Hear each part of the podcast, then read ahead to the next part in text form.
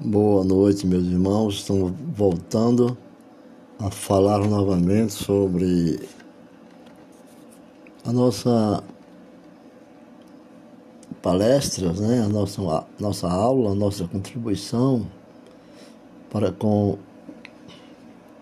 Nossa Majestade, o Senhor Jesus Cristo e Nossa Majestade, o Senhor Deus. Desejo, desejo a todos uma forte confiança em Deus, o Todo-Poderoso, e que tenha fé, não desista. Ainda que tenha dificuldade em acompanhar os trabalhos assim fornecidos através das redes sociais, desse podcast, é, não desista. Né? E se há uma coisa que nós temos de buscar são os atributos de Deus. Se há uma fonte autorizada e gabaritada para dizer-nos que tipo de pessoa é Deus, esta fonte é, sem dúvida, a Bíblia, a Bíblia Sagrada, que nós temos sempre em nossas mãos, em nossas casas, na nossa igreja, podemos encontrar nas livrarias e adquiri-la, ou tome emprestado, tem pessoas que têm mais de uma Bíblia, né? Mas não deixe de tirar suas dúvidas, lendo, meditando, lendo com o coração. Né? Em suas páginas encontramos-lo descrito como Criador, como o mantenedor, como legislador, rei, pai, juiz, senhor, e etc, etc. Né? Todos estes termos nos ensinam determinadas verdades sobre ele. São termos que não se demoram em descrições filosóficas sobre sua natureza, mas que singelamente nos mostram quem Ele é, revelando-nos o que Ele faz. Um ser capaz de criar, comunicar-se e amar. Em toda a Escritura sagradas encontramos muitas declarações concernentes a Deus e seus atributos. No estudo da doutrina de Deus, há uma parte que enfoca os seus atributos. Nós devemos sempre procurar quais são os atributos de Deus. Como atributo, entendas aquelas características próprias, peculiares e distintivas que fazem parte do ser de Deus. Segundo o teólogo Strong, né, ele afirma assim que, e diz os atributos de Deus são aquelas características da sua natureza divina, as quais são inseparáveis da ideia de Deus e as quais constituem constitui a base para as suas variadas manifestações, as suas criaturas. E é comum no estudo em foco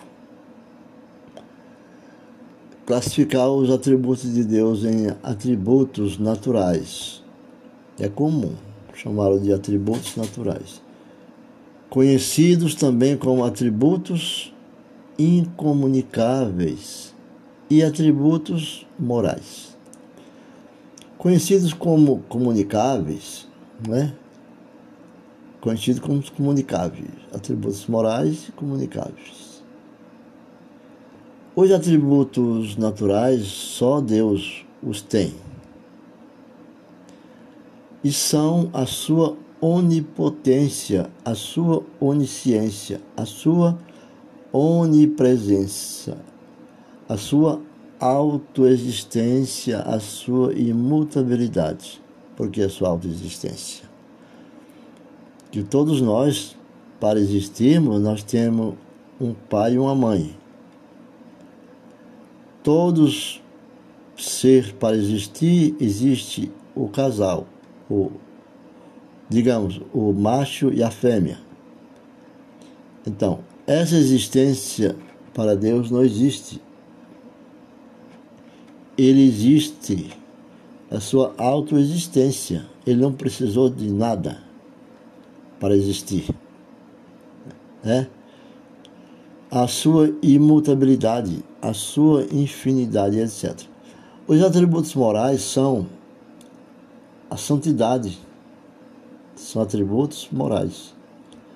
O seu amor, a sua justiça e a verdade.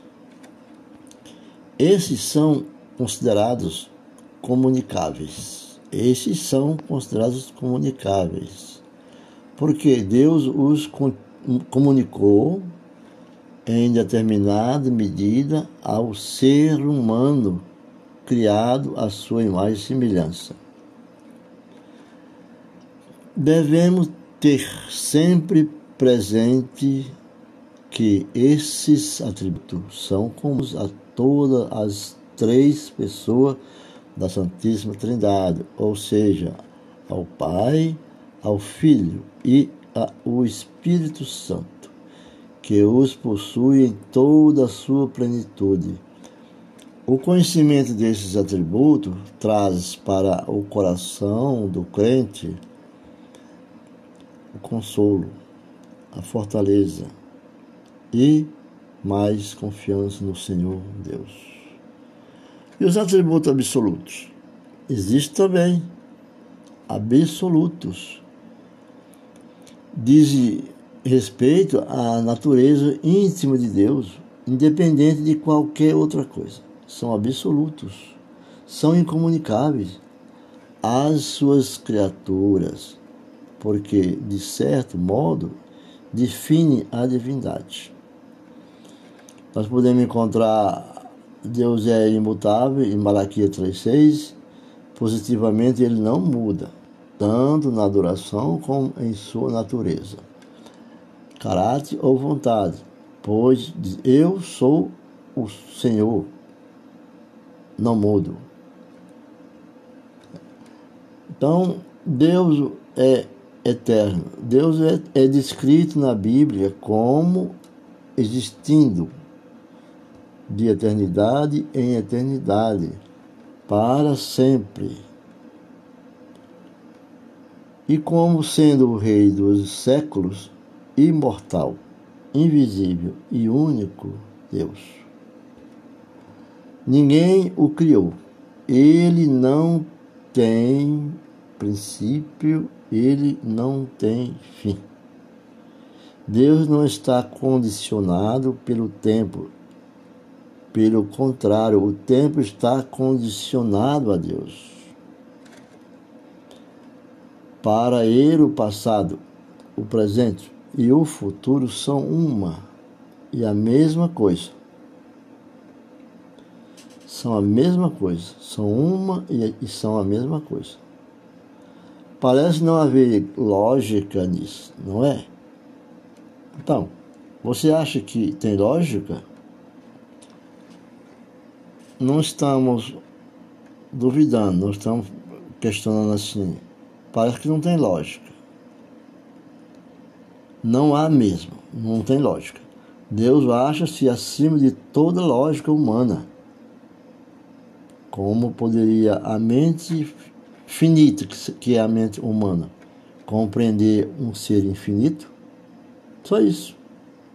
Deus é infinito. Nós não temos que ver Deus de, de cima para baixo, porque acima de Deus não existe. É aquele panteísmo, aqueles que, que creem em vários deuses. E nós, crentes, somos monoteísta. Em um, acreditamos em um só Deus. Então, nós temos que olhar para Deus de baixo para cima. Nós tornar pequenininho, diminuído, para ver a Deus. Ele está presente em todos os lugares, simultaneamente, pelo seu espírito e permanentemente observa suas criaturas e age sobre elas. Diz que, se, diz que habita no céu, possui ali o lugar onde se faz maior manifestação de sua presença. Salmo 139, verso 7 ao 10, está falando isso, né? Jeremias 23. No obstante, não podemos nunca encontrar uma solidão em que Deus não se ache. A sua grandiosa presença enche todo o universo, criado por Ele Assim revelou o apóstolo Paulo, para que buscasse ao Senhor, se porventura tateando o pudessem achar, ainda que não está longe de cada um de nós, porque nele vivemos e nos movemos e existimos. Então, essa teologia engloba um processo assim, é, teologia sistemática de Strong, né? de Augusto Strong. Mas nós temos que olhar para Deus e crer de baixo para cima. Não se constrói uma casa pelo telhado. E quando nós vemos uma casa, nós já pensamos, quem construiu? Porque ela não nasceu ali. Então nós temos que ver isso. Deus é o soberano de todas as coisas. Mas espero ter contribuído um pouco nessa aula de hoje, porque tratamos dos atributos de Deus. E Deus derrame sobre nós a sua glória, para que podemos compreendê-lo e andar reto no seu caminho e mandamentos e observar tudo aquilo que ele nos dá e se manifesta faz maior em nossas vidas o nome do Senhor e de seu Filho amado Jesus Cristo. Fique com Deus e até a próxima.